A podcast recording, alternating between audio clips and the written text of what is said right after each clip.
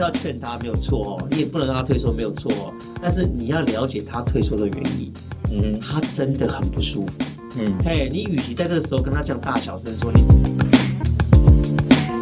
我是江坤俊医师，欢迎来到我的 Podcast 节目《江坤俊时间》，内容从日常生活的保健之道到疾病的预防以及治疗，每周四江坤俊时间将带给你全方位的健康知识。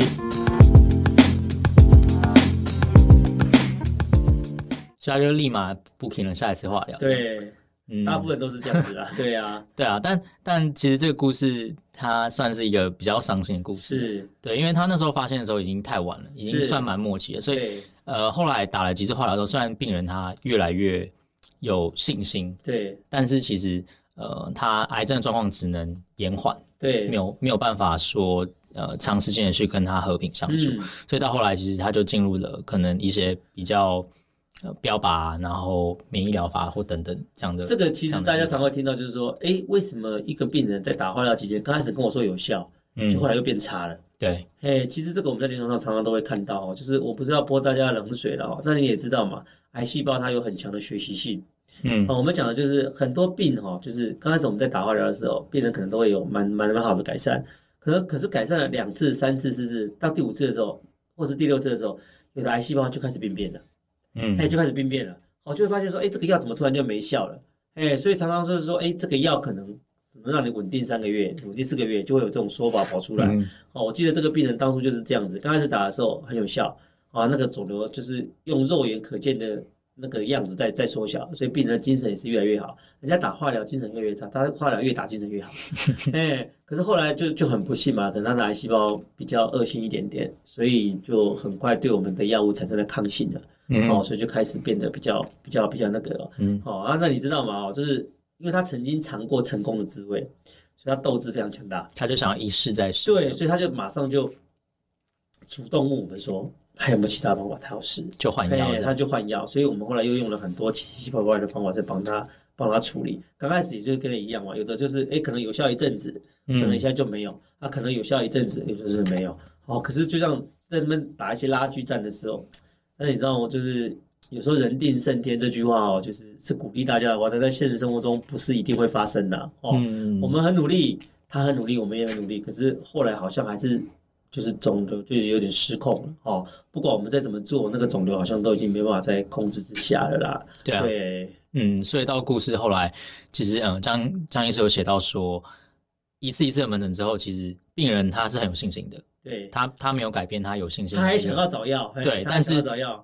这时候张医师就就看出他的家人，他的太太就是那个脸色不太对，对，对，因为我就当时我觉得很奇怪，想说，诶，一直以来不是都是。那个那个那么那么那么那么积极的那个家属，怎么好像这一次在听他先生在跟我讨论一些新的治疗方法的时候，好像不像以前那么会参与哦。以前他也会在旁边问个一两句说，说啊，那这个要怎样怎样怎样。这次他就就就没有什么在搭话哦，好像就都是我跟他先生在在讨论，就是他就比较没有这么这么这么像之前一样，会问一些小细节啊什么什么。这次就比较没有。其实我是觉得蛮奇怪的啦，对。嗯嗯所以她后来还有到，就是她跟丈夫走了之后，她后来又来到门诊再找你，就是那个太太。对，她后来在来到门诊找我的时候，她就跟我说：“那个、那个、那个、那个江医师，那个你可不可以告诉我说，这个药到底就是刚才你跟我先生谈的那个药到底会有多少的疗效？嗯、因为我那时候在跟他讲说，我说这个药真的是纯实验阶段的哦。嗯。现在你你连我问我说它有多少效，我都没办法给你一个数据，因为。都是类似一些案例报告，嗯，看案例报告说好像有人成功过哦，这个不能拿出来讲嘛，哦，就就觉得说，哎、嗯，我说这个真的就是很渺茫，但是你知道吗？那个要超级贵，哦，超级贵，嗯、哦，所以后来那个太太就跟我讲说，她就开始哭了，哦，好，我就说怎么了？她就跟我说，其实他们家没有想象中那么的富有了，哈、哦，嗯，他先生好像是一个，我记得好像是水果行的老板，好像开了两三家。这这这这，因为他疾病，然后纠缠了好一段时间的哈，他还换了很多的疗法哈，哦，已经让他的那个太太把家里的钱就花的差不多了。嗯哼，好，他说他想，我觉得我真的印象很深刻。他太太跟我讲一句话，他说：“如果江医生你现在讲的这个疗法哈，可以让我先生好哦。他说我倾家荡产都没关系哦。嗯，我倾家荡产去换他的后半生，我愿意，我想要再跟他在一起哦，十年二十年。嗯，哦，如果你告诉我说还可以再跟他在一起十年，我我我我我卖房子我都拼，哦，我都我说我都拼，我去跟人家借钱我都要救他。哦，但是如果哦这个药下去，哦现在看起来顶多也就是半年的话，哦，而且可能还不到半年，哦，可能几个月就就就就就就就没有了。他说：“那我要为活下去的人考虑，我要为活着的人考虑。嗯，好，我还有小孩，嗯，哦，他们都需要钱，哦，我没有办法就是做这件事情，对啊。就后来他的，因为这个还是我还是没有办法帮他们决定嘛，哈，我就说那这件事情的话，可能要要大家开诚布公的谈，对啊，开诚布公的谈啊，对啊，哦，就后来我隔天去查房的时候，他们的。”因为他住大人房嘛，哦，里面他的儿子啊，他的儿女都在里面，那我妈妈也在里面，哦，他那个先生的那个眼睛一看就是哭过的，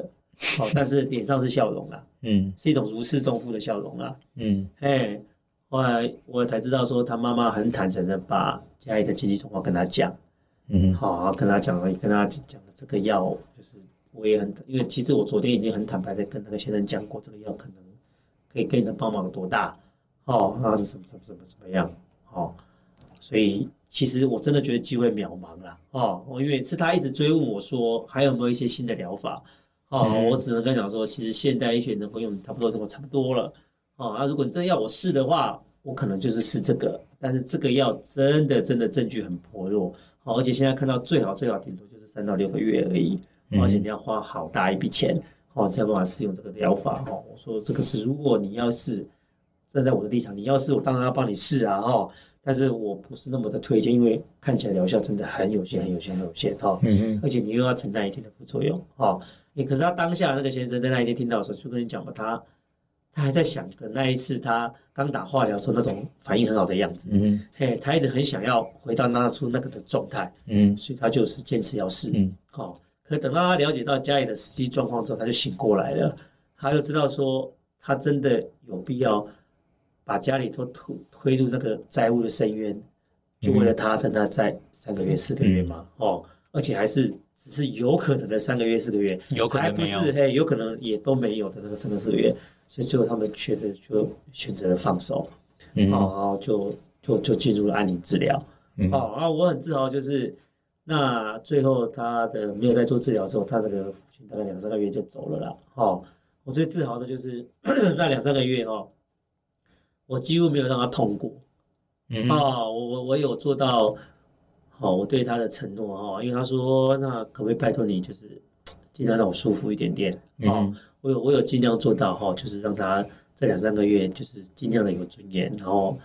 不会觉得不舒服，啊、哦，就是就是很平静的走过那个最最后一段路了，嗯、哦，对啊，就是最后还是进入那个安宁治疗这个东西了哈。哦所以我那时候写这个故事，告诉大家，就是就是第一个就是当然就是希望大家不要轻忽胃痛这件事情了，哈。嗯。胃痛这件事情，如果你真的去吃了胃药两个礼拜不好，真的还是要来看看有医生的哈。但因为这个还是有可能是胃癌了哈。对啊。那第二个就是那个一些治疗的时候，什么时候该放手哈？是不是一定要奋战到底哦？哦，我们我们面对疾病勇敢向前，当然是应该要做的哈。对啊。但是总是要有个极限哈，嗯、什么时候该收手，什么时候该那个时候，就要考虑到很多的状况了哦。嗯、就是就是安宁治疗其实也是癌症治疗的一种，我一直把我一直认为安宁疗护也是癌症治疗的一种啦。嗯、哦，不要听到，因为像我们有时候在推安宁疗护的时候，每次我们跟就是就是病人末期的时候，我们在在跟病人谈这件事，跟家属谈这件事情的时候，有的家属会抗拒，他认为说。你跟我谈安宁治疗，就是不要帮我的家人治疗了，嗯，就是要放弃他，对，就是要放弃他了哈。我告诉各位，安宁治疗真的完全不是这回事啦哈。嗯、其实会跟你推荐安宁治疗的时候，就是我们通常预期哈，病人的生命可能就是小于几周或者小于几九个月的时候哈，那没有一定的数字啦哈，就是他面他一定是得到一个不可挽回的毛病哈，嗯、再怎么做的都都没有效的时候，所谓的安宁治疗哈，就是。我们不再给病人侵入性的积极治疗而已，哦，但是一些支持疗法都还是存在的，哦，而且你在做安宁治疗的时候，会有一些的东西是可以选择的，比如说，哦，你你选择说，那我不要什么什么什么，那我什么的还是需要，你是可以可以是有选择权的，自己可以做选择，哎，可以选择的，就跟你急救一样嘛哦，很多人他如果真的不小心受到一个重伤或者那个毛病，很多人叫你签不急救同意书，嗯，哦，就是签不急救同意书，那很多家属不敢签的原因就是觉得说啊，我签了你们就什么都不做了，嗯，那这样我对不起对不起我的家人哈，对啊，但是我告诉各位，那个不急救同意书也是很考究，就跟你去麦当劳点餐一样，我要这个这个这个这个这个，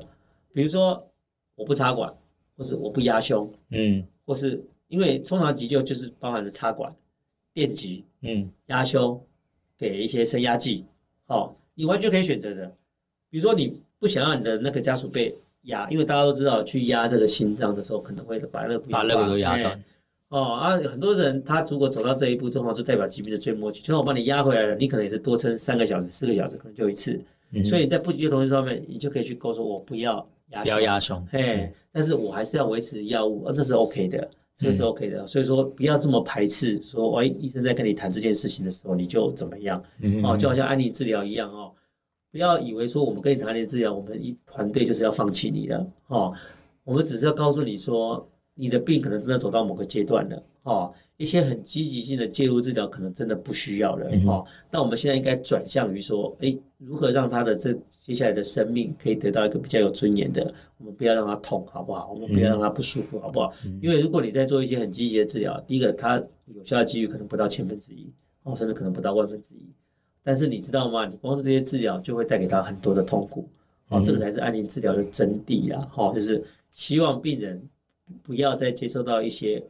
效的积极治疗，嗯，哦，转的是一些缓和的治疗，让病人能够比较舒服的走完下半辈，嗯、就是剩下的时间，就是治疗，像个像个人一样面对死亡，对，像个人一样面对死亡了。你也不希望那个你挚爱的人哦，在在走的时候哦，肿的跟什么一样啊，或者身上到处插满了管子啊，对啊，对啊，又又何必如此哦，又何必如此哦？啊，你给了他一些很奇怪的治疗，让他在床上多躺了两个月，那真的是他要的吗？嗯，嘿，那真的是他要的吗？所以好好审视这个问题。就是，但是前提就是不要把安宁治疗当做是我们放弃了你。嗯、哦，如果你这样想的话，你可能就永远没办法了解到安宁治疗的真谛。哦，嗯、安宁治疗是不希望你在乎的那个那位那个人哦，在接受到一些积极的无效的治疗，哦，而没办法让他好好的走完最后一程。嗯、这个才是安宁治疗的真谛啦。对。对然后我觉得其实，呃，江医师有写一句话非常好，就是该努力的时候要勇往直前，对，但是该放手的时候就应该要放手。对，这个就是我常常给一些很很那些病人讲讲的话了哈，就是你明明还有机会，你为什么不勇往直前？嗯，如果真的遇到我们没有办法，因为我常在讲人定胜天，我鼓励大家，但是现实生活中这个东西很难实现。哎，当我们真的没有办法的时候。大家就勇敢的放手，哦，让让该走的人就是就是去他对去他该去的地方哈，嗯、这个真的就是我对我行医这么多年的一个一个一个一个体悟了哈。我还是要讲了哈，所有的疾病都是早期发现、早期治疗了哈，对你自己最好了哈。面对不舒服，你不要存着侥幸的心理啦，说啊，那我再看看，我再看看，我再看看，哦，嗯，就持续一段时间，或者是这个症状频繁发现，还是赶快来找医生啦，哦，嗯、那。也就是我们在选择一些治疗的时候，跟医生沟通完毕之后，哈，那我常在讲，就是到底要选择哪些治疗，到底要走到什么程度，哈，有时候真的是跟个人的一些讲最伤感情的，跟个人的财力是有关系的啦。嗯，就是你，因为现在健保能够 cover 的范围永远都是那一些些啦，哦。因为健保如果 cover cover 的太多的话，它早就已经倒掉了。哦，我就说健保是非常好的一个制度，我承认哦。对。但是它能够包的范围真的非常非常的窄，好不好？真的非常非常的窄，然后有很多现在先进的治疗是没有的啦。所以我还是鼓励大家，如果行有余力的话，真的医疗险要准备好了哈，才不会给家庭带来太大的压力哈。嗯。因为如果你一旦生病，因为以现在统计而言呢，如果得到一个癌症的话，基本上哦，一年哦。大概自费要花的钱大概是五十万到八十万，哦，如果平均啊啊，有些大概是全部健保高，有些就是一些新人就五十到八十万了，所以你去算算看你的保险到底有没有这个金额哈。如果你没有这个金额的话，趁你还年轻，可能现在保费比较便宜，赶快给他加进去哦，好不好？才不会遇到疾病的时候真的会拖累到家里了哦，因为你的爱的人怎么可能舍得你受苦？对啊，对啊，那当然是拼尽全力啊，那那有时候对他们来讲就是一个。非常非常大的负担了哈，所以最后还是跟大家讲一下这本写给生命的情书哈，真的可以去看一下，大家去看一下哦。希望你可以从中找到一些人生的体悟了，好不好？对啊，医学医学界的学生，希望你们看一下，知道说。真的要好好的当个医生的哈，当个医生不是求这一辈子，求的是下一辈子啊，好不好？如果你把那个想要多赚一点钱的话，然后才当医生的话，不好意思，这个 真的会让你行走错行，对，走错行了，好不好？哦，好，今天跟大卫大家分享了写给生命情书的一小篇，一小篇哦。对啊，我们之后也会就是对，以后有机会的话，大家再仔细读一下这本书，好不好？哦，会分享一下其他故事给大家听一下，好不好？哦，好。那今天节目就到这边，谢谢大家收听，我们下次见，拜拜，拜拜。